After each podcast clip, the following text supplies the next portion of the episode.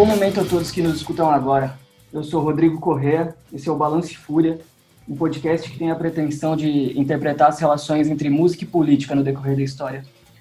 Hoje a gente vai falar sobre uma expressão cultural que tem como essência a transgressão e a radicalização estética, mas que só num segundo momento tem um aprofundamento político a partir de uma elaboração é, mais consistente do anarquismo e para falar sobre o que vai ser discutido aqui mais especificamente, o feminismo também. A gente pode chamar isso de anarcopunk, de anarcofeminismo, enfim, como, como quiser, mas eu acho que o importante é entender como que se dá essa elaboração mais profunda mesmo das questões políticas dadas ali no fim dos anos 80 e começo dos anos 90, pelo menos no Brasil, e como que se dá a organização das mulheres que pertencem a essa contracultura de forma mais elaborada. E eu acho que a minha convidada é alguém que viveu exatamente esse período, viveu as tensões e as construções que esse espaço permitiu e vai poder nos ajudar a entender a construção dessa coletividade, dessa forma de pensar, dessa forma de apoio mútuo a partir da, da música, de uma expressão juvenil que amadurece e transforma a vida de quem está ali. Elaine Campos. Muito obrigado, Elaine. Obrigado por aceitar o convite e nos diga, quem é você? Primeiro de tudo, obrigada a você por me convidar, por, pela troca também, porque eu acho que é, poder contar um pouco sobre é, a nossa história, né, como ela é, como ela é vista de dentro, né, e fazer esse, essa essa reconstrução né, de um período da história também, até mesmo para as pessoas que não tiveram contato com esse período, poder entender um pouco como é que foi esse processo, a participação, uh, sobretudo das mulheres, né, na, no cenário anarcopunk, né, e punk do, da qual eu tive, é, sempre estive envolvida, né. Então, eu agradeço a você, já de antemão. A gente que agradece a disposição do, do tempo no, no fim do domingo. Acho que para a gente começar, é, eu queria te perguntar em que, em que momento é perceptível a transição de um punk que existe ali no Brasil em meados dos anos 80 para algo mais engajado, que eu acho que começa a se dar de forma mais aparente no fim dos anos 80, de 89 para 90 pelo menos, e como as mulheres que pertencem a esse espaço começam a se articular, tendo uma interlocução com movimentos, inclusive, que pertencem a outras, a outros espaços, tem outra trajetória, outro repertório. É, há também uma relação com o movimento das mulheres da ditadura. Como que tudo isso acontece nessa virada de, de década? Então, uh, eu vou contar um pouco a partir do, da minha, da minha experiência, do meu referencial, que já começa dos anos 90. É, embora eu tenha uma, um contato com diversas mulheres que, que vêm da experiência do movimento punk já no final da década de, de 80, né? É, a minha trajetória ela vem sendo construída a partir dos anos 90.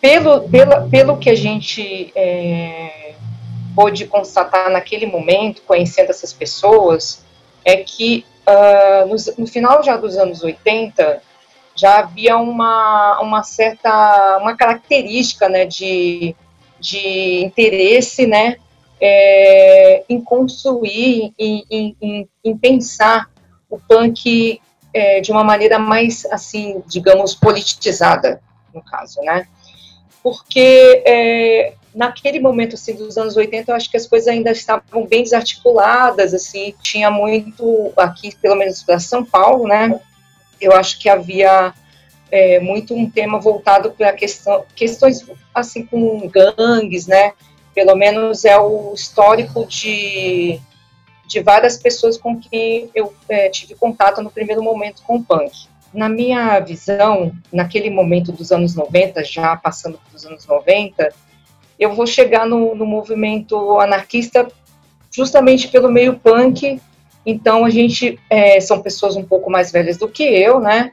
Então elas estão construindo uma relação de contracultura do punk, pegando os, seus, os referenciais de, de, da história do movimento, né? É, anarquista, seja o movimento sindical, sejam pessoas que estavam é, lutando na, no período da ditadura, com a reabertura democrática. Então, há uma confluência de ideias que vão tomando corpo a partir dos anos 90 para construir essa é, movimentação que é depois denominada narcopunk, né? Então, assim, qual é a nossa assim, a conexão com, com, as pessoas ou figuras do período da ditadura?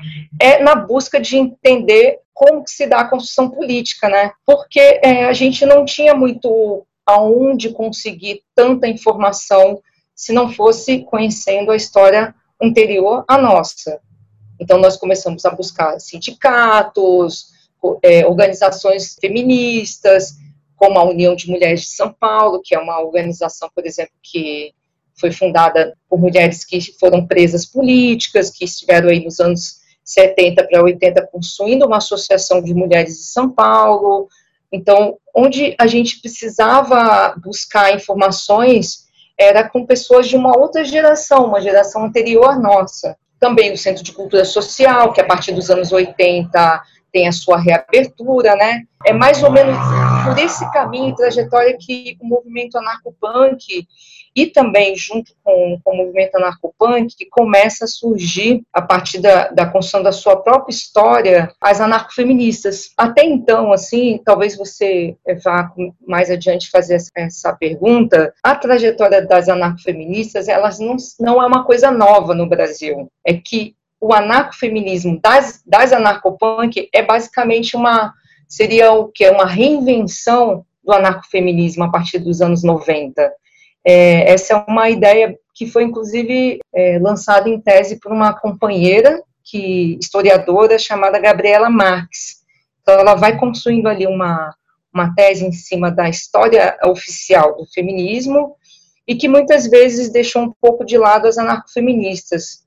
Porém, isso não significou um afastamento das anarcofeministas desta militância feminista mais anos 70 e 80. Muito pelo contrário, as anarcofeministas foram atrás das, das feministas dos anos 70 e 80 para poder construir a sua própria narrativa, né? Então é mais ou menos por aí. A palavra reinvenção é algo que, que ficou na minha cabeça. Eu dei uma, uma olhada na tese da, da Gabriela e numa outra tese que você havia me passado, a, a arte de resistir também traz um, a palavra reinvenção na discussão e eu fiquei pensando sobre a ideia de, de reinvenção. O que, que, caracteriza esse feminismo dado nos anos 90, esse anarcofeminismo dado nos anos 90, enquanto reinvenção em relação à, à, à tradição anterior? Qual, qual, é essa nova dinâmica? Eu acho que a, a dinâmica do anarcofeminismo, assim, do início do século, né, 20, para a década de de 80, 90, as especificidades que são levantadas aí, né, a gente pode pensar mais ou menos fazendo essas relações com, com esse anarcofeminismo já dos anos 90, mais contemporâneo, eu acho que é, um, um é importante traçar um, um, panorama, assim, do que, do que foi esse anarcofeminismo na, na sua primeira emergência ali, né, as pautas, as tensões, as práticas, e perceber um pouco assim o que que o que, que é debatido a partir dos anos 90, assim, porque o feminismo, o anarcofeminismo ou, ou as feministas anarquistas da ali do, do, do, início do século XX, é, havia algumas questões, algumas aproximações com a emergência daquele período, né? Então, a, a, nossa vinculação com elas é continuar erguendo as suas pautas, que elas continuam sendo emergenciais, mesmo sendo observadas a partir dos anos 90. Então, assim, a gente se, o punk se, se vincula ao anarquismo, né? E constrói essa reinvenção anarcofeminista, criando um novo corpo, né? Uma nova, incorporando novas questões para o momento que se vivia na década de 90, né? A partir da década de 90, se a gente for fazer uma relação com as políticas que estavam acontecendo no Brasil dos anos 90, dos anos 90, que é tido como o período em que se discute questões como o neoliberalismo, as pautas dos movimentos anti-globalização. Então, assim, as anarcofeministas, elas começam a incorporar temáticas que embora sejam emergência do, do início do, do século XX, mas que elas ainda estão, mesmo na democracia, pertinentes, né, como a temática do aborto, né, o direito de escolha, são temas que confluem, inclusive, com o feminismo, que a gente vai buscar é, um pouco da sua história, que é as mulheres que vieram na pós-ditadura, formaram suas associações e construíram a sua própria narrativa, né, as, as anarquistas e anarcofeministas, né, anticapitalistas, elas acabam discutindo um pouco mais ou menos as mesmas reivindicações, mas com como era um movimento basicamente formado por mulheres um pouco mais jovens, há uma incorporação com questões contraculturais também. Porque o anarcofeminismo da, daquele período ali, pelo menos a minha experiência e de várias outras mulheres daquele período, vem por meio do, da, da contracultura. É uma confluência de ideias com a política, a música punk, né? A estética também, né? Punk e o anarquismo como política que sustenta todas as, a, as ideias ali, né? Daquilo que se diferencia das outras feministas. Então, o anarquismo, ele meio que é, incorpora a, a, nossa diferenciação com, com, as demais feministas do, já no período dos anos 80 para 90, mais ou menos por aí, é, Rodrigo. Em pesquisas anteriores, quando a gente vê as análises de historiadores ou de pessoas que foram envolvidas com o anarquismo contemporâneo, eles têm como um momento de resgate na história do anarquismo no Brasil os punks é, se apropriando da, da prática anarquista de fato e dos espaços que elaboram a teoria anarquista de fato e tornando isso comum, de novo, no imaginário de uma juventude, que tinha sido muito abafado pela ditadura militar e nos anos 30 também com a ditadura do Getúlio Vargas. Então, acho interessante a gente olhar para essa conexão que existe entre os militantes anarquistas mais velhos, da, da, dos sindicatos, da classe trabalhadora organizada, com a contracultura e com uma juventude. O anarcofeminismo, a partir da, da, dessa nossa conversa até aqui, dá para perceber que ele é um fenômeno também necessariamente vinculado ao punk. Mas no processo de consolidação ou de organização do anarcofeminismo no Brasil ou em São Paulo, houve uma colaboração, uma aproximação de movimentos que, que não dialogam de nenhuma forma com a contracultura, com o punk, com uma ideia de juventude que ajudou a consolidar as organizações, os coletivos e as discussões das anarcofeministas aqui? Uma aproximação, né? Bom, Neste período dos anos 90 que, que se tem a, o início de primeiros coletivos que são esse novo, essa reinvenção do anarcofeminismo, além do que, do que eu já citei um pouco, que foi a, a, a nossa aproximação com organizações feministas, que vem do referencial dos anos 70, pós-ditadura, com militantes que estiveram presas durante o período da ditadura, a gente teve uma conexão muito forte com outros grupos que não vieram do punk também, mas você pergunta sobre grupos que não estão próximos da contracultura, né? Sim. E, houve muitos, é, por exemplo, no período que eu é, participei de algumas organizações nos anos 90, porque a minha experiência com o movimento anarquista, ela, ela começa a partir dos anos 90 com a União Libertária da Baixada Santista, a União Libertária da Baixada Santista era basicamente formada por pessoas ligadas ao movimento punk e pessoas que não eram ligadas ao movimento punk. Então já tem um, diferencial aí antes, antes do, de estarem conectadas com a narcopunk. Estes grupos da Baixada Santista, que foi onde eu morei durante um período, tinha uma conexão muito forte com a juventude é, ligada ao movimento negro. Então, assim, que não tinha é, conexão com a contracultura mais adiante há uma conexão com movimentos de cultura popular e movimentos ligados à cultura como hip hop. Né? A gente tem uma, uma, um fortalecimento muito grande por se tratar de jovens, na maioria do, das organizações por onde eu, eu estive, as pessoas eram bem mais jovens e periféricas. Então, assim, aqueles que eram punks não tinham problema nenhum em é, se aproximar de grupos como o movimento hip hop. Até porque via ali na expressão do hip hop um movimento de contestação também, tão parecido quanto o do punk. Fora isso, a gente se aproximou do movimento negro, que, querendo ou não, abriu espaço para a gente poder construir as nossas discussões. Por que isso? Porque os grupos dos anos 90 não tinham espaços próprios. A maioria dos, dos grupos de organizações ligadas ao movimento punk, anarcopunk e anarquista não tinham espaços consolidados, como o CCS nos anos que foi construído nos anos 30 tinha sua própria sede, nós não tínhamos sede. Então, nossa aproximação com organizações que não tinham absolutamente nada a ver com a contracultura é fundamental, primeiro, para construir laços de resistência e pensar em projetos populares também. Então, na Baixada Santista, no primeiro momento, a gente se aproximou do movimento negro, do qual nós tivemos suporte para ter um espaço, por exemplo, uma sala dentro de uma associação negra na Baixada Santista e que foi fundamental para aquele primeiro momento a gente conseguir ter os nossos grupos de estudos, por exemplo, não ficar uma coisa de ah, uma organização libertária que se reúne na casa de cada um. A gente chegou a ter essa rotatividade, mas a gente precisava ter um espaço mais amplo, né?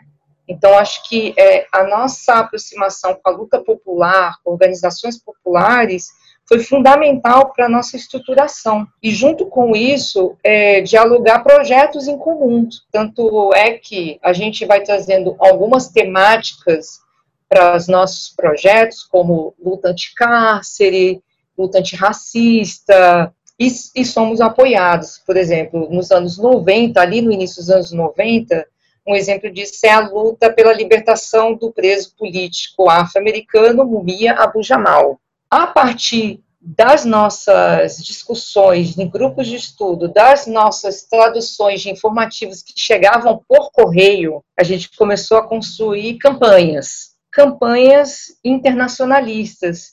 E campanhas como a do Mumia foi fundamental para amplificar, para além do movimento punk, anarcopunk, a ajuda do movimento negro. Então, assim, nossa conexão acaba se, se dando pela relação de lutas populares, né? E, e, temas que nos conectam ali, né, na luta. A luta antirracista sempre também esteve muito presente dentro do movimento anarcopunk, por exemplo. Eu não sei se essa é, é a relação que você chegou a ter, ter alguma dimensão em algum momento das suas leituras. Sim, não, eu acho que a questão é, é justamente essa, a gente elaborar a necessidade de estabelecer relações que se dão de forma ampla mesmo, né? com movimentos de diversa, diversas repertórios distintos mesmo. Principalmente quando a gente fala do hip hop, a gente já vê uma, aspectos em comum que são muito grandiosos. Assim. Eu não sei se as meninas que compunham o movimento do hip hop, nesse momento em que vocês se aproximaram, elas costumavam se dizer anarcofeministas também, se havia essa apropriação por parte das meninas, das meninas que pertenciam a uma outra cultura musical e estética, mas se engajando sobre um, um mesmo processo de construção política ali. Isso acontecia também? Eu acho que, assim, nas agrupações e organizações é, anarcofeministas, é, sobretudo dos anos 90, boa parte das mulheres eram periféricas, que integraram esses grupos. A maioria eram mulheres periféricas que se identificaram com o punk e o anarquismo, tá? E passaram a se afirmar como anarquistas e no primeiro momento e depois que se diferencia das correntes feministas assim que a gente poderia chamar em outro momento como feminismo revolucionário, como as socialistas, comunistas, né?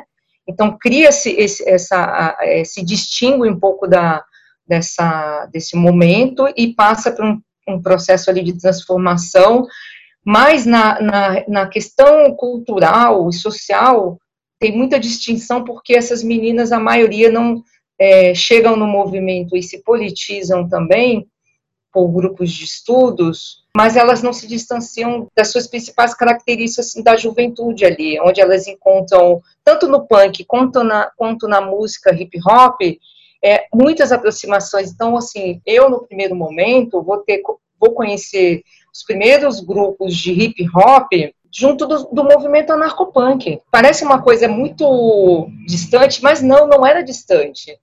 É, é, há uma conexão, sim. As mulheres já do movimento hip hop, não, nós não conhecíamos tantas mulheres, mas aquelas que se aproximavam se identificavam com as anarcofeministas, mas elas não necessariamente se diziam é, anarcofeministas. Talvez muitas delas não, não, se, não estavam nem se identificando como socialistas ou comunistas. Muitas delas estavam se aproximando por identificação com as pautas que as anarcofeministas estavam trazendo, tipo a luta é, contra o sexismo, o machismo, o combate à violência contra as mulheres. Eram essas pautas que atravessam é, todos os outros movimentos, elas acabam sendo uma conexão com outras outros grupos de mulheres, né? Quando a gente, por exemplo, vai para a rua na luta pela legalização e do aborto, né, pela descriminalização do aborto, a gente vai por uma pauta em comum, né?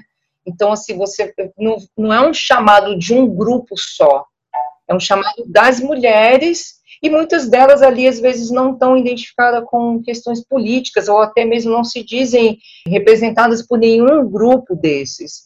Mas o que é, chama a atenção delas e fazem com que elas estejam juntas ali é o tema do aborto, né? É a luta pela, é pela legalização e descriminalização do aborto.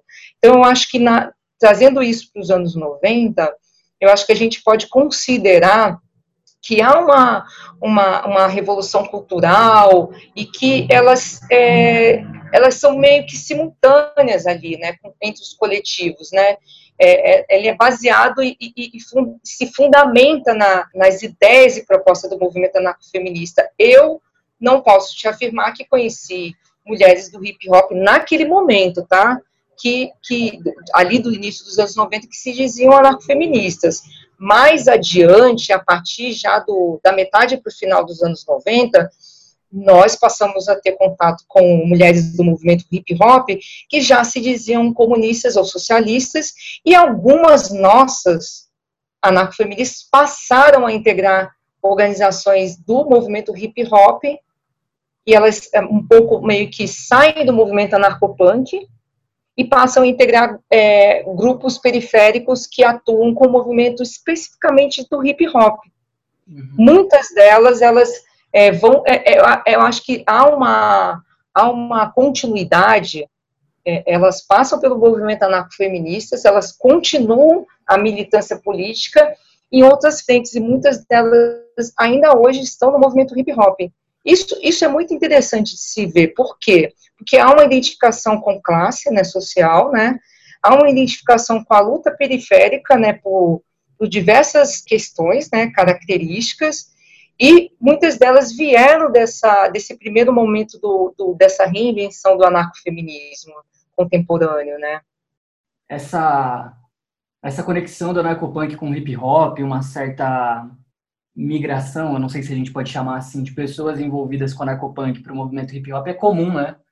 Conheço alguns casos que se repetem de diversas formas, eu acho que é bem por aí a análise mesmo. O hip hop, ele se abrasileirou eu posso, posso estar errado, mas eu acho que o hip hop conseguiu se abrasileirar muito mais do que o, o punk, o hardcore, o anarcopunk, por exemplo, que mesmo se adaptando a uma cultura periférica e brasileira, ainda tem um certo olhar europeizado, né?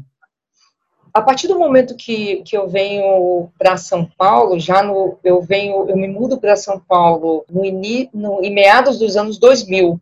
Então até mais ou menos é, 98, 99, eu, eu fazia um pouco essa conexão de estar entre Baixada Santista e São Paulo, porque eu passo a integrar organizações anarcofeministas aqui em São Paulo. Então, assim, o que que, o que que eu acompanho nesse primeiro momento aí, entre final dos anos 90 e 2000, essa aproximação, é que, assim, há uma crescente no movimento hip hop também, por conta, eu acho, de, da popularização por, por conta do próprio Racionais MCs e diversos outros grupos, né? É, há uma, uma, uma popularização e eu acho que isso, eu acho que essa, essa discussão de, de, de saída ou de muitas pessoas do movimento anarcopunk, até mesmo do, de, de, de mulheres do movimento, de grupos anarcofeministas para integrar grupos e organizações mais ligadas com culturas é, como o hip hop, eu acho que essa aproximação ela se dá por uma, uma identificação periférica.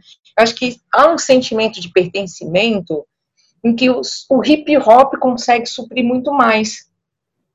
E eu, eu não vejo muito essa coisa, assim, a gente pode ver essa conexão com, com, com a questão mais norte-americana, assim, do hip hop, né, essa, essa questão da linguagem, a estética, etc. Mas acho que a gente cria no Brasil um outro jeito de ver o hip hop e o rap, né, essa poesia falada, né, é, eu acho que o, o, ritmo e a poesia em que dialoga com a, a, a, o sentimento de contestação periférico traz esse sentimento de pertencimento que, por sua vez, o punk sempre buscou. Se você for pegar um pouco da, da leitura do, do que já foi feito, do que já foi escrito, ou até mesmo documentado por vídeo, aí em documentários, do que, que é o movimento punk dos anos 80 e início dos anos 90, é um movimento totalmente periférico, pelo menos São Paulo, Baixada, Baixada Santista.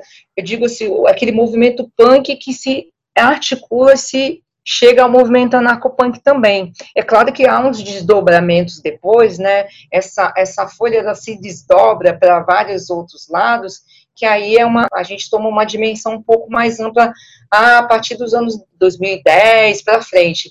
Mas ali no começo dos anos, dos anos 2000, eu acho que essa conexão se dá por, por sentimento de pertencimento, né? Eu acho que as organizações é, vão trazendo essa militância, né? Do anarcopunk, essa, as organizações do hip hop, né? E porque acaba sendo um diálogo muito mais comum com o jovem periférico. Não vou dizer para você que o punk não tem, mas eu acho que o hip hop tem muito mais, tá? Sim. O hip hop ele consegue trazer muito mais essa esse reconhecimento e relevância social. É da escuta, da fala, porque também está nas rádios, é diferente da, da, da maioria da, da música punk, né?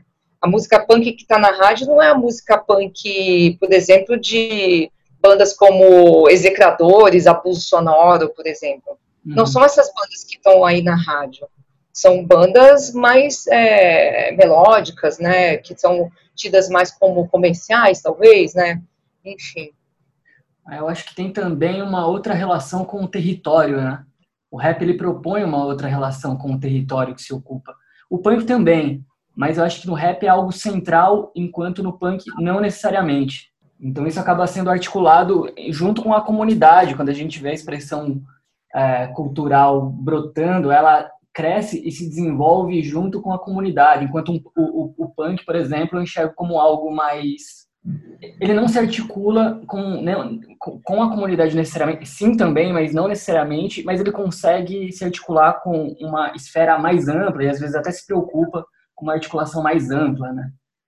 Até internacionalista, que é algo que é muito forte nas articulações dos anos 2000, do começo dos anos 2000 aqui no Brasil, né? Então, a, da experiência que eu vi e vejo até hoje, há uma inserção social da, dos movimentos ligados ao punk, dos grupos e organizações que são ligadas ao punk, muito forte nas periferias, por meio de, da contracultura, né?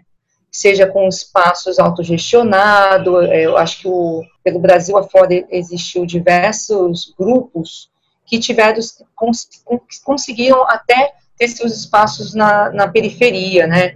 E isso aproximou da própria comunidade. Então, assim, aqui por São Paulo mesmo, a gente tinha, nos anos 90, por exemplo, comunas, que eram casas comunitárias, né? Que a, essas casas comunitárias nos bairros periféricos, elas criavam uma relação mais ampla com a comunidade, do ponto de vista de se dialogar o que está acontecendo ali na própria comunidade, né? formar associações de bairro, pessoas do próprio movimento punk e anarcopunk participar das associações de moradia ou do bairro. Então, assim, é que essa questão da história desse, desses grupos é, é, seria um capítulo à parte, sabe? Uhum. Porque teria que ir atrás de pensar e mapear todas essas experiências, porque foram muitas experiências. Por exemplo, vou falar novamente da Baixada Santista, que foi a partir da onde eu começo a participar do movimento anarquista. A Baixada Santista, além do, do, do, da ULBS, não existia só a ULBS como grupo anarquista, né? Existia organizações ligadas ligada ao movimento ambiental, ambiental, existia coletivos que atuavam com notícias anarquistas, como a Agência de Notícias Anarquistas. Essas organizações, elas faziam cada uma sua, um pouco as suas discussões, mas na hora de pensar a, a estrutura do movimento para poder estar tá ali conectada com o bairro, eu pensava sempre numa questão que é fundamental para o movimento anarquista, que é a biblioteca, a leitura, os estudos. Bibliotecas comunitárias sempre foi uma, uma, uma temática muito forte. Então, por exemplo, na Baixada Santista já, já, já houveram mais de, um, de uma biblioteca nas periferias que foram fundadas por organizações anarquistas. E a partir dali, criar uma relação com o bairro, com o entorno. A ULBS é, tinha essa, essa temática desde o início. Nós construímos, por meio de doações, a nossa próprio acervo, tá? E esse acervo, depois que a ULBS se encerrou, né, terminou, esse acervo foi para um, uma outra organização anarquista que criou uma biblioteca o acervo existe até hoje. Então, assim, mesmo que não tenha o espaço físico, ele está em algum lugar. Ainda, a, a, atualmente, na Baixada Santista, tem a biblioteca e o núcleo de estudo Carlos Aldegueri, que é uma sala onde, é, por meio de autogestão, eles mantêm esse acervo que veio desde o início dos anos 90 para fazer os debates públicos sobre anarquismo e movimentos populares. Então, assim, o movimento punk e anarquista sempre teve uma preocupação desse diálogo comunitário ali, né? Eu acho que se a gente, se a gente não olhar para isso, a gente está apagando um pouco dessa história. A gente está esquecendo que o punk também construiu sua relação com o entorno, com o território, que o punk tem uma relação com o seu território também. Aqui em São Paulo ainda tem um monte de experiência de ocupação, nos extremos da cidade. Por exemplo, vou citar, para citar uma, é um espaço comunitário, que é, foi uma creche que estava abandonada, que fica na Vila Dalva, na favela Vila Dalva, na zona oeste de São Paulo. Esse espaço foi ocupado já há alguns anos, estava abandonada, com toneladas de lixo, um grupo de pessoas ligado ao movimento anarcopunk, que foram do MAP, que é o movimento anarcopunk de São Paulo. Hoje são, são várias pessoas e criaram uma biblioteca, ocuparam o espaço, limparam o espaço, revitalizaram o espaço e estão junto com, com, a associação de moradores da favela, fazendo uma atuação ali no bairro. Todo mundo conhece eles como punks e anarcopunks. E nunca deixaram, e sempre foram de lá. E essa experiência anterior de, é, de agora é, vem de uma relação, de uma experiência anterior com uma comuna que chamava Golai Polé.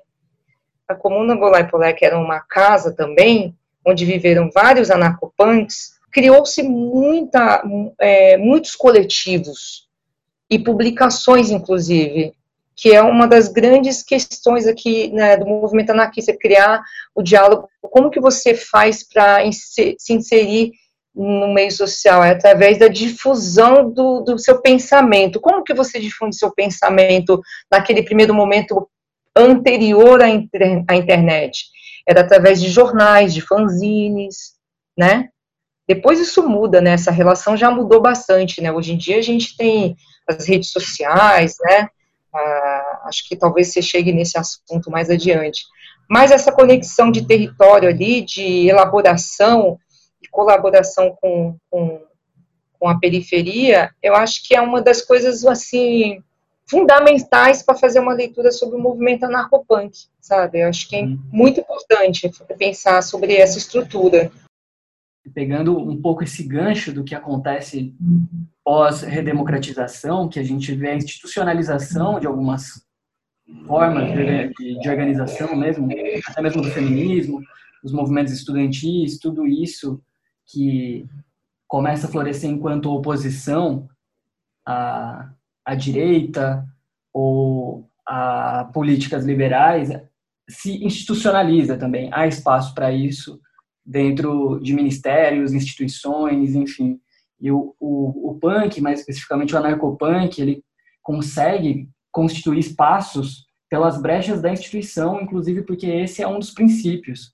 E não só é, constrói espaço de forma autogerida, como tem um forte elemento autodidata na formação intelectual mesmo das pessoas que compõem esse movimento, e essa é uma coisa que eu acho a das mais interessantes de, de toda essa história, assim.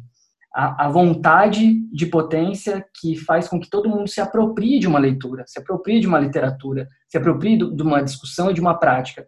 Faça com que pessoas realmente elaborem o pensamento e a relação com o seu entorno e transformem aquilo num texto. Então, o fanzine ele se transforma numa literatura e num documento riquíssimo para conseguir olhar para essas pessoas e para essas reivindicações. A criação de biblioteca também é um negócio maravilhoso quando a gente para para imaginar que em boa parte desse, dessa história essas bibliotecas foram criadas por pessoas jovens na maioria das vezes, né? Essa elaboração Sim. intelectual também foi um esforço de pessoas jovens que não necessariamente estavam na universidade, às vezes pelo contrário, estavam muito longe da universidade e estavam ali se movimentando, se articulando, se encontrando para criar, para construir, para produzir e buscando a história do anarcopunk no geral, mas do anarcofeminismo também, a gente vê o fenômeno do, do fanzine e dessa produção de literatura, que a gente pode considerar o fanzine como literatura e documento, que o fanzine também é documento, a importância do fanzine para uma troca em outros níveis, né? Se aproximar de pessoas de Salvador uhum. ou do Sul. Queria saber como se dava essa produção e apropriação intelectual a partir dessas brechas e como essa relação com pessoas de outros estados e outros países foi possível a partir dos jornais e fanzines. Então, é muito, muito legal você trazer essa perspectiva a partir dos fanzines como um documento, né? É um, um, um dos principais suportes para poder se expandir, né? Essa, esse, se torna um importante veículo de expressão e construção de uma identidade coletiva, né? assim, do movimento anarcopunk e das mulheres anarcofeministas. Eu é, acho que o primeiro, os primeiros contatos que eu tive é, inclusive com essas mobilizações, né, com a comunicação dos grupos, é através dos fanzines. É claro, eu tive contato, assim, nos grupos de estudos, né, você levantou uma questão muito importante, acho que a, a herança que a gente tem dos anarquistas do CCS, por exemplo, tipo, veio muito do, dos estudos, né, dos grupos, para poder se é, ter conhecimento daquilo que estava sendo dito, daquilo que estava querendo transformar. Então, é, por ser ter uma perspectiva muito singular naquele período ali, onde a maioria do, das pessoas que começaram a construir essa cena anarcopunk, né, é, não, não eram, não estavam formadas, inclusive muitas não tinham terminado, inclusive o ensino médio. Nós, nos grupos, a maioria das pessoas, se tivesse o ensino médio, era o máximo. Então, assim, o autodidatismo estava presente no cotidiano da, das organizações e coletivos anarquistas e anarcofeministas, né? Então, escrever, ler, debater era é, e sempre foi é, uma, uma das grandes é, construções de identidade coletiva. A grande circulação de fanzines que é observada ali né, nos anos 90, né, até porque a gente é, não tinha a internet ainda é, como se suporte né, de comunicação, fez com que a gente espalhasse essa comunicação por correspondência, né? essa inspiração né, de, de, de, novas publicações, ela se deu muito por, pelo idioma do português. É claro, não se limitou a isso porque o Brasil, pelo fato de ser o único país na América Latina a, que fala o idioma português, não limitou as pessoas do Brasil a se comunicarem com as organizações no entorno da América Latina, né? As traduções passaram a ser feitas por aquelas pessoas que poderiam ajudar a fazer traduções. Então, é, se viesse um comunicado de organizações anarquistas da Venezuela, por exemplo, sempre haveria alguém para poder encontrar é, algum tipo de apoio para traduzir essa, esse comunicado, né? E isso sempre se deu para a gente poder ter uma comunicação com outros países, por exemplo, no primeiro momento, vou falar da experiência, vou tentar fechar e falar das anarcofeministas. Ali no início do, dos anos 90, se tem os primeiros comunicados como coletivo anarcofeminista, o CAF. Primeira publicação que eu pego na mão é um comunicado de uma carta de princípios do CAF. Um fanzine de uma folha A4 dobrada ao meio, onde elas, elas comunicam o que significa o coletivo anarcofeminista. Isso se, isso passa, isso se espalha é, de, de forma, como xerox, né, pelos, pelo, pelas correspondências e chegam em outros lugares. É a partir dali que começa a influenciar que outras mulheres é, se organizem também e criem seus próprios fanzines. Em 93, eu conheço o fanzine Pandora, que é a expressão de comunicação das mulheres do CAF. Então, é através dos fanzines que a gente começa a entender o que, que é essa expressão, essa reinvenção anarcofeminista e anarcopunk dos anos 90, né? A gente começa a ter inspiração a partir dessas publicações. Até então, para a gente era um, uma, uma, um salto entre Maria Lacerda de Moura em 1920 para depois Amélia Teles, Maria Amélia Teles, que é conhecida como Amelinha, da União de Mulheres de São Paulo, contando para a gente a história do feminismo no Brasil, no seu, numa publicação que ela vai fazer pela editora brasiliense, e que traz um breve relato sobre isso. Então, assim, o que, que a gente tem de, de comunicação sobre esse período do feminismo. São documentos estudados por essas mulheres. Mas o que, que a gente tem de construção a partir do, do olhar anarcopunk? São os fanzines. São os fanzines que formam e inspiram e eu, diferentes mulheres em toda em várias partes do Brasil, né? Essa troca, esse reforço, né, de característica coletivista, ela é, contribuiu para a trajetória pessoal, inclusive, né?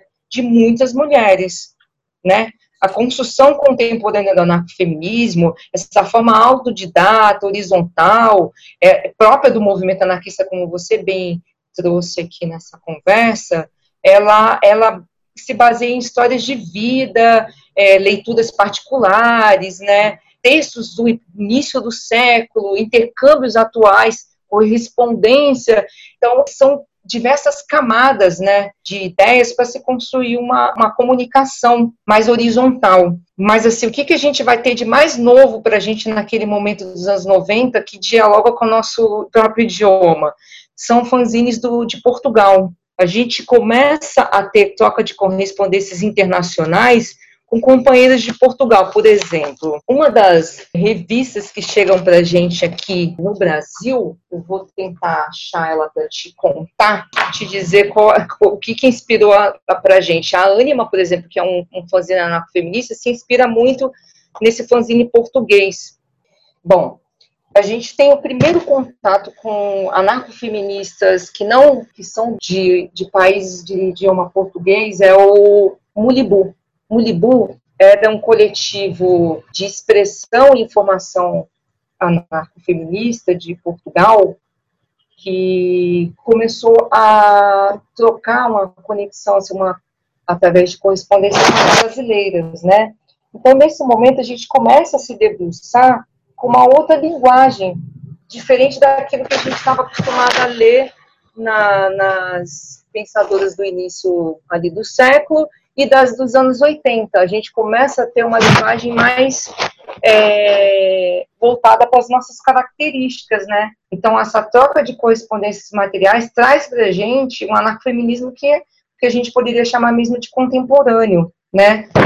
É, o Mulheres Libertas Unidas vai falar sobre é, o que, que são coletivos anarcofeministas, qual é a diferença é, dos grupos de mulheres, né, que são, seriam os grupos mais institucionais, vai trazer textos de referência de mulheres indígenas, já isso no início dos anos 90, né, vai trazer referência também do movimento zapatista, por exemplo.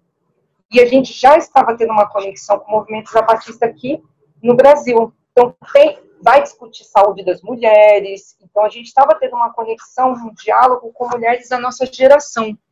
Eu acho que é fundamental pensar um pouco sobre isso para os anos 90, porque há uma lacuna muito grande entre anos 70 até anos 90, que é ter uma conexão com uma coisa mais contemporânea. Eu acho que a correspondência ela foi fundamental para esse intercâmbio de ideias, né? Uhum. Dentro do anarcofeminismo e do punk, para compreender essa característica da cena, né? Anarcopunk e anarcofeminista. E essas relações que se davam é, internacionalmente chegaram a ser materializadas em algum momento, em algum encontro, alguma conferência, teve alguma espécie de reunião que foi fruto dessas trocas? essa, essa troca ela possibilitou de, que diversas assim pessoas que estavam ligadas com o movimento anarcopunk e sobretudo as anarcofeministas pudessem se se conhecer em encontros como formado pela própria cena anarcopunk. Ali nos anos 90, começa a ter os primeiros encontros anarcopunk. E as mulheres que já estavam auto-organizadas nos coletivos anarcofeministas, elas começam a ter contato com outras mulheres da própria América Latina, porque o movimento por mais que o movimento anarcopunk brasileiro tivesse fazendo seus primeiros encontros nacionais, que viam pessoas de diversas partes do Brasil, sempre havia é, contato com pessoas da própria América Latina. Então havia uma troca muito interessante e inserindo para esse momento realidades que eram bastante diferentes, né? É, porque discutir determinadas temáticas do ponto de vista de do Sudeste é, é uma coisa, mas escutar realidades diferentes, por exemplo, das companhias do Norte e Nordeste, trouxeram outros elementos para criar um, é, propostas como redes.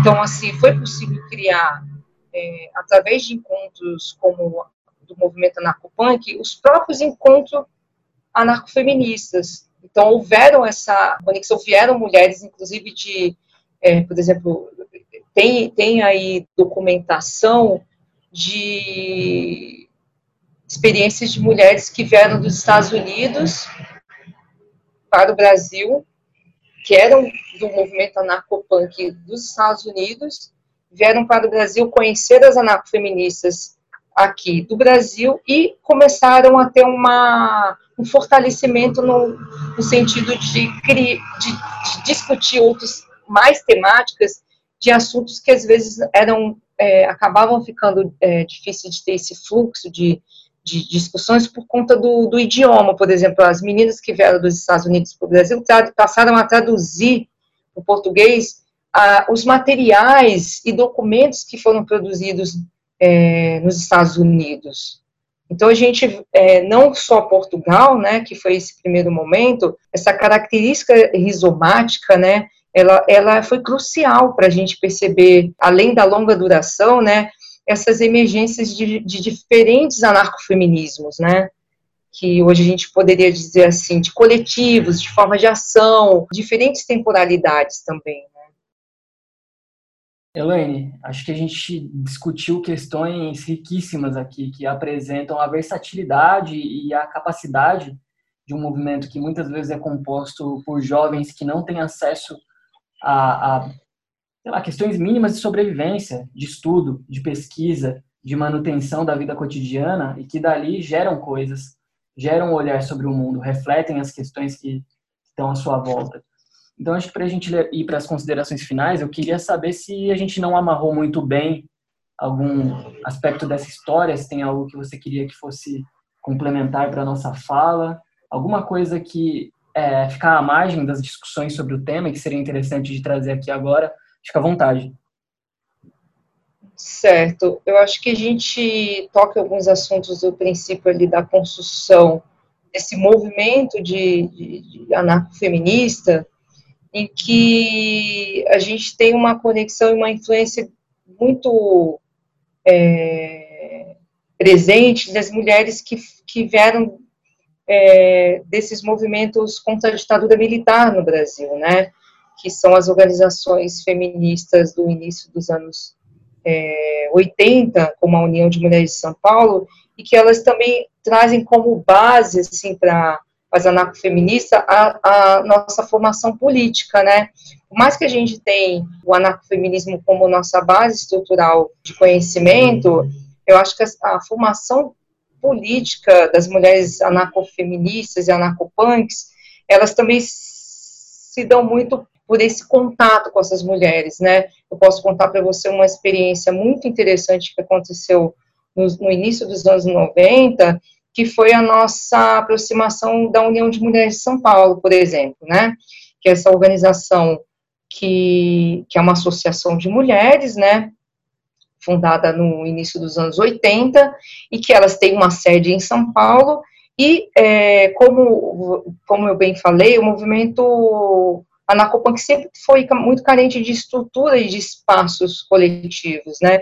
E para a gente, enquanto anarcofeminista, começar a se, a se pensar nas nossas estruturas enquanto organização, a gente teve um acolhimento e uma aproximação, assim, muito forte dessas mulheres que nos cedeu seu próprio espaço, sua própria sede para nossos primeiros encontros anarcofeministas nos anos 90, né?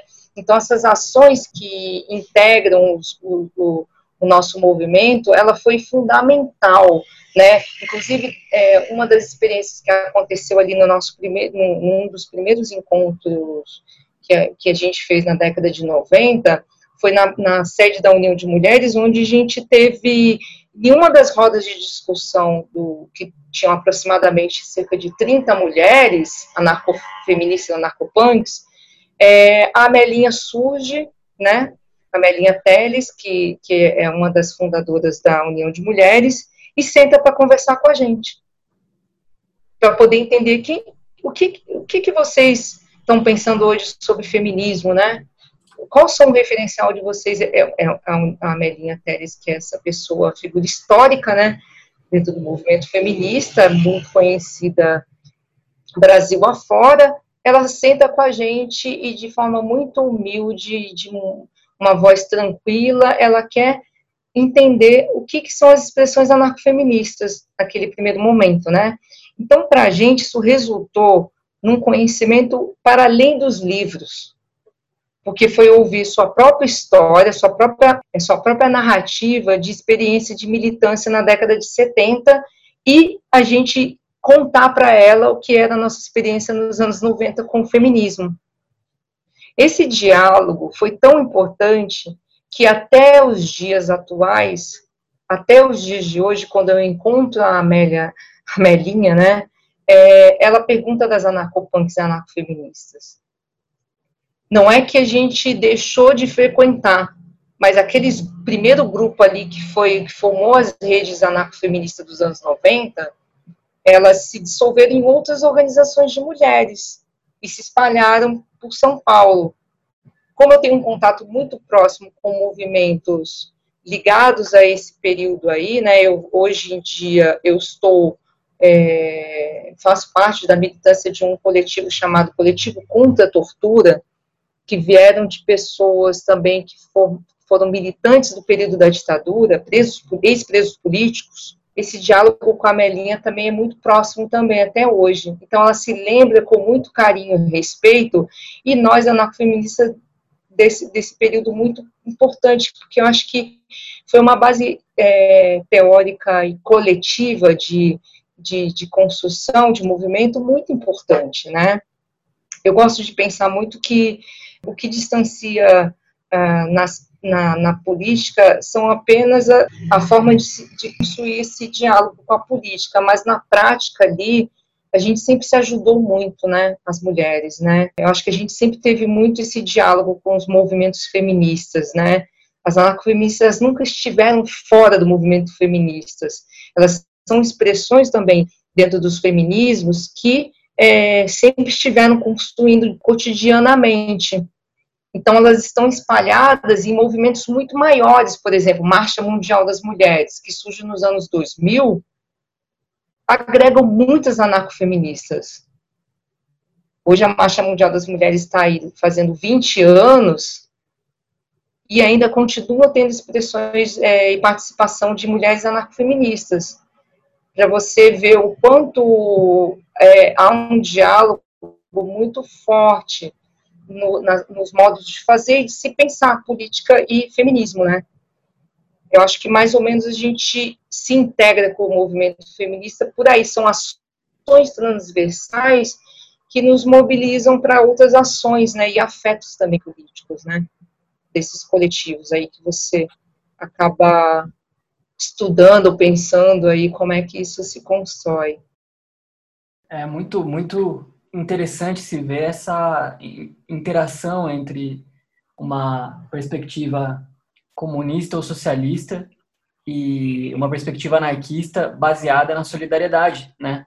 Baseada nas semelhanças e, e não nas eventuais diferenças. Isso é um negócio muito bonito no, no, processo de construção de espaço e de ideia, principalmente porque é uma, uma interação entre duas gerações bem diferentes onde o interesse é mútuo e há esse respeito essa troca, né?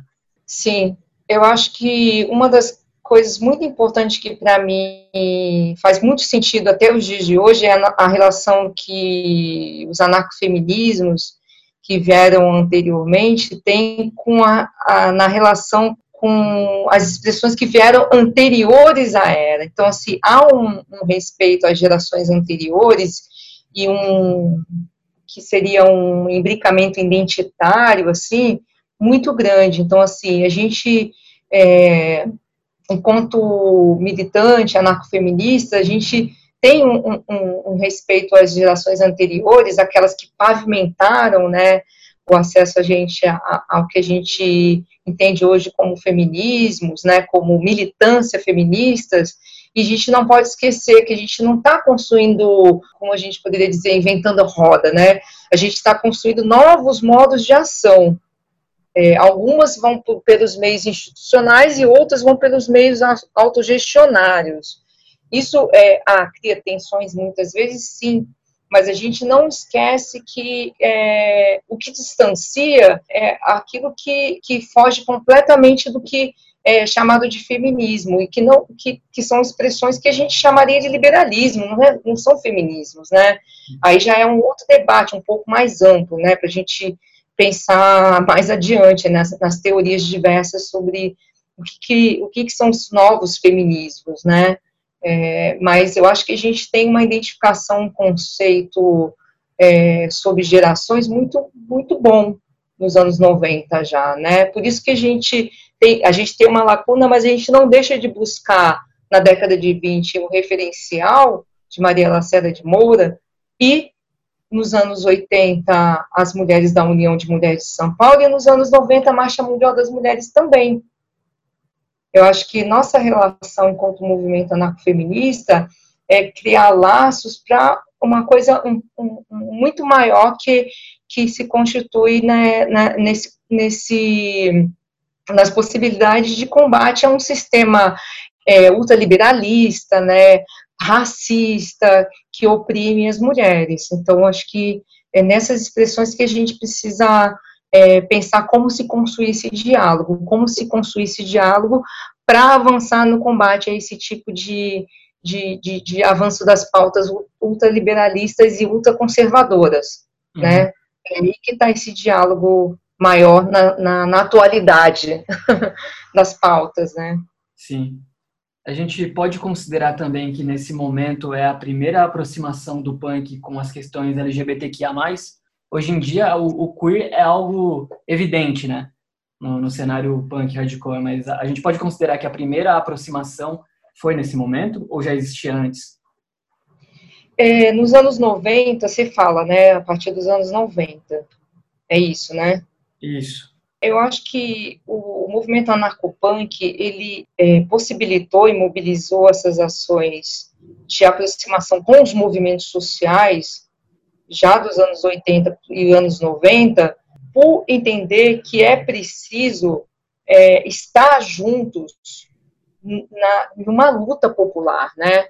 Então, assim, o que havia de movimentos é, discutindo a pauta de combate à homofobia, lesbofobia, naquele momento, é, nos interessava, então havia uma busca. Então, por exemplo, nos anos 90, o movimento anarcopunk se aproxima da, do que hoje seria a Associação da Parada Gay.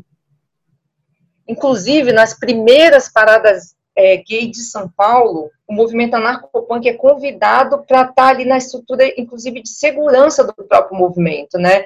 Se a gente for lembrar bem, nos anos 90 havia uma explosão, assim, de casos de violência por parte de movimentos ultraconservadores como o, e movimentos de gangues aí dos carecas, por exemplo, do ABC, Carecas do Brasil, em São Paulo. Então havia muita violência contra LGBT, contra, contra, contra é, negros e nordestinos, então o movimento anarcopunk se aproxima é, também do, do movimento LGBTQI+, justamente para poder é, fazer uma frente de combate mais ampla, né? Então, se na década de 90 a gente se aproxima da parada é, gay, da associação ali, do, do, do, início daquele, daquele, da associação, para se somar e somar esforços para poder é, combater esse tipo de movimentos radicais ultraconservadores, né?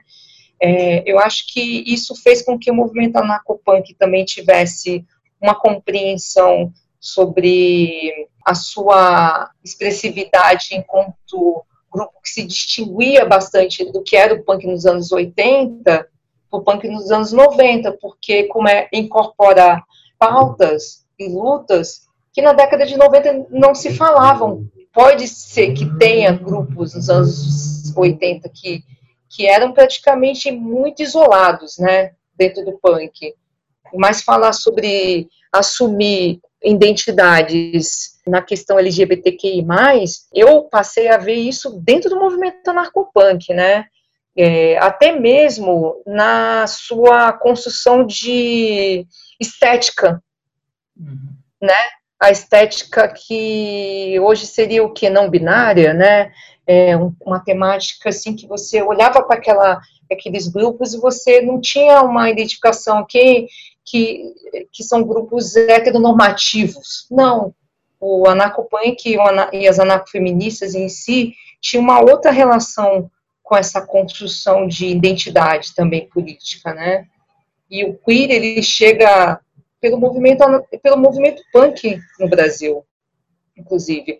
Não é uma expressão que estava academicista, não era uma expressão academicista ainda, né? O queer não era uma teoria para os, os anarcopunks e anarcofeministas. O que o queer era uma experiência de oposição a uma heteronormatividade também, né? Então, acho que, inclusive, várias pessoas hoje que estudam teoria queer vão relatar essa experiência. Qual, qual foi o primeiro momento que você conhece o tema queer no Brasil? É, através dos punks. Sim. E poucas pessoas falam disso, mas eu ouvi um, um, um, estudioso, um estudioso falar sobre isso num, num podcast. Sim. É, eu achei isso bem curioso, bem interessante. É, a primeira, Oi? Vez, a primeira vez que eu ouvi o termo queer, eu devia ter 13 anos de idade, quando eu ouvi um, um, um conhecido com a camiseta do Limp Wish escrito queercore, um triângulo nas costas, escrito queercore alguma coisa, assim. Então, a primeira vez que eu vi e ouvi, e eu acho que até entendi mais ou menos o que era o, a questão queer, foi muito jovem e no ponto de ônibus com um amigo indo para um show. Foi ali a primeira vez que eu vi. E muito mais tarde eu fui ver isso se disseminando de forma é, grandiosa, reverberando muito na academia ali, com Judith Butler, etc. Eu, caramba, no punk uhum. eu, eu eu vi isso muito antes de ler livro. Que interessante, que possibilidade que o punk me deu. Mas é, é isso. É, expressão, essa expressão dentro do movimento punk já aparece nos anos 90, final dos anos 90, 2000, antes de muitos punks estarem chegando na academia, serem universitários. É, o, o, podcast que eu ouvi, em que essa pessoa é, estudiosa fala sobre isso. Ele é, é um podcast chamado Lava Incendiárias, e o, o, o, entrevistado que conta essa história é o João Manuel de Oliveira. Uhum. E ele é um cara que estuda o um movimento queer, e ele vai explicar um pouco o que é queer. Sim. E aí ele vai fazer um, um, uma narrativa história, histórica sobre isso, até abordar o, o, onde essa, essa expressão aparece por aqui, ou, ou, dentro do, aliás, não só aqui no Brasil, né, mas ela aparece no punk, nos Estados Unidos, inclusive. Prim, nos anos 90 eu ganhei um bottom escrito, escrito queer. Para uhum. mim, queer era sinônimo de, de estar tá ligado com o, LG, é, o movimento LGBTQI+. Isso era queer para mim, né? E aí, hoje tem toda uma dinâmica muito mais ampla, é, é, tem estudos muito mais característicos e profundos, né, Judith Butler é um referencial, um nome referencial, e tem muitas outras pessoas, né, que podem falar de uma maneira muito mais é, detalhada e, e, e, com mais referencial do que eu, não sou essa pessoa é, estudiosa do tema, mas eu posso te dizer que dentro do movimento anarcopunk é, já havia é, bastante gente próximo do movimento LGBTQI+, isso fazendo grupos de estudo e fanzines, fanzines que já colocavam ali contatos com grupos é, de gays e lésbicas, né? Sim. Que era o que a gente entendia mais ou menos naquele momento, né? Eu acho que a, a liberdade que essa essa expressão dava extrapolava qualquer barreira que às vezes a, a academia impunha para o debate de algumas questões, né? Então talvez esteja aí o ar de, de vanguarda, talvez com, com o perdão do termo, talvez vanguarda não seja o termo mais adequado, mas é onde eu percebo uma produção intelectual mesmo. Eu acho que o movimento punk ele é um berço de produção intelectual que antecede muitas coisas elaboradas na universidade um lugar onde antecede a elaboração intelectual a partir do, da libertação animal, da, da questão queer também, um, espaço que permite justamente por não ter um, uma espécie de, de tolimento uh, institucional. É só refletir, produzir, se reunir para discutir essas questões, escrever e publicar em um jornal ou em um zine e fazer circular. Sim, sim, exatamente isso. E é aquilo que a gente volta lá para o começo da nossa conversa, que é, essa reinvenção que a Gabriela fala, que ela inclusive coloca entre parênteses, né? Reinvenção, é, de visibilizar as anarcofeministas, ela visibiliza o que é contra-hegemônico, que é essa forma de questionar a própria história, de trazer as narrativas que questionam as práticas, que questionam as a estética, e aí observar e contribuir com o campo do feminismo de uma forma mais geral, né?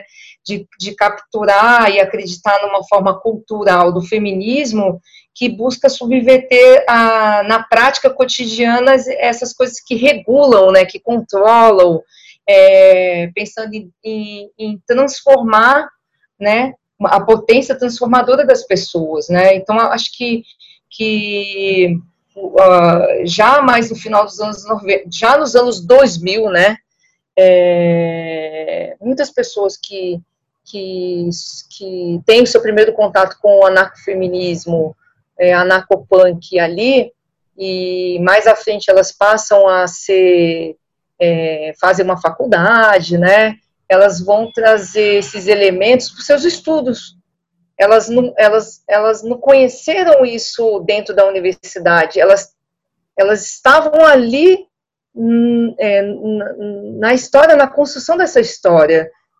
Então, elas vão trazer elementos tão ricos é, com o objetivo de criar, é, é de trazer essa realidade para a discussão e para o centro do debate, né? E, e, e, e, afirmar como é que se como é que se potencializa esse esses movimentos, né, e essa estética e essa contracultura, né? Como é que se dá essa, essa construção de um feminismo autogestionário, um anarcofeminismo contracultural que busca subverter essas práticas cotidianas, né?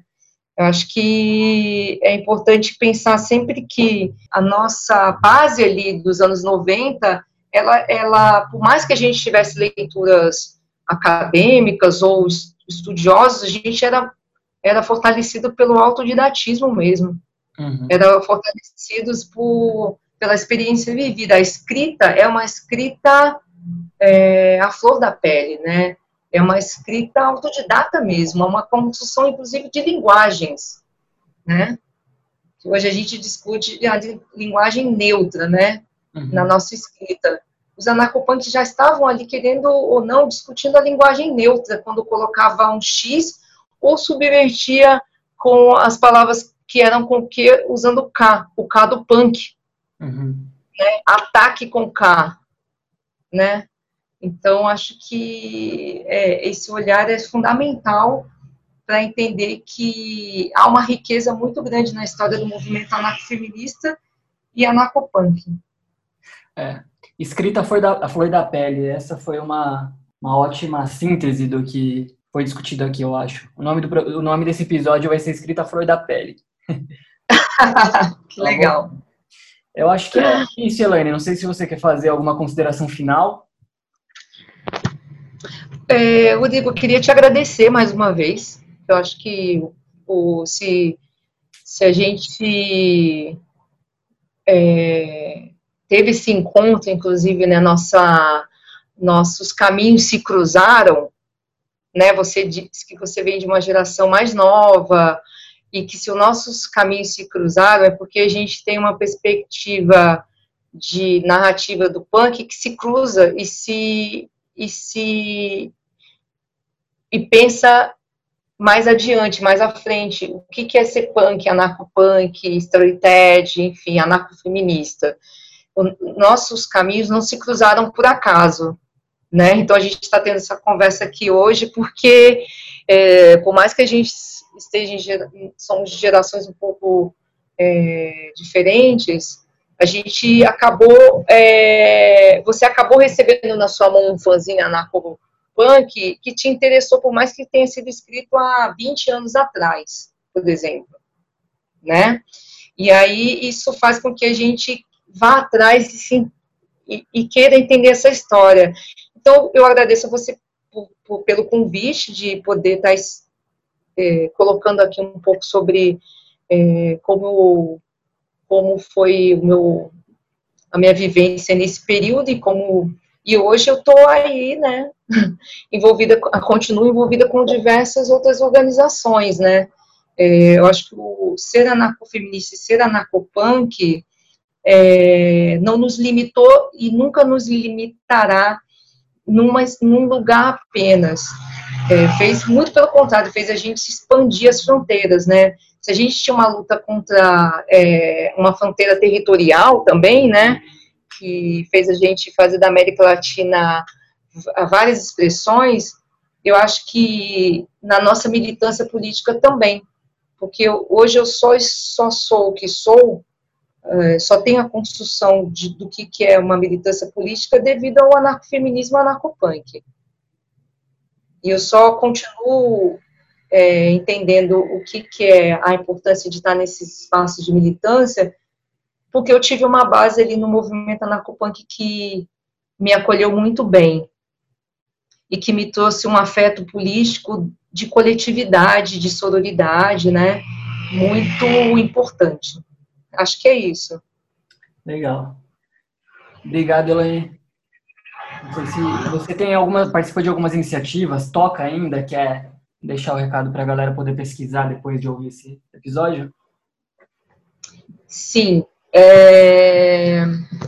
Atualmente eu toco, no, eu, eu, nos anos 90 eu toquei numa banda chamada Bolsonaro e a, é, atualmente eu toco na banda Rastilho, que é uma banda de crust punk, né, que a gente está aí com quase quatro anos, né, e passei por diversos coletivos, né, é, que estavam envolvidos, inclusive, com o movimento uh, anarcopunk, mas atualmente eu é, participo do coletivo Contra Tortura, que é formado por pessoas que vieram de outros grupos, como o Grupo Tortura Nunca Mais, é, de outras expressões de, de, da militância social aqui em São Paulo, que atua basicamente com, com o tema do combate à tortura, é, não só no, é, tentando levantar a história do,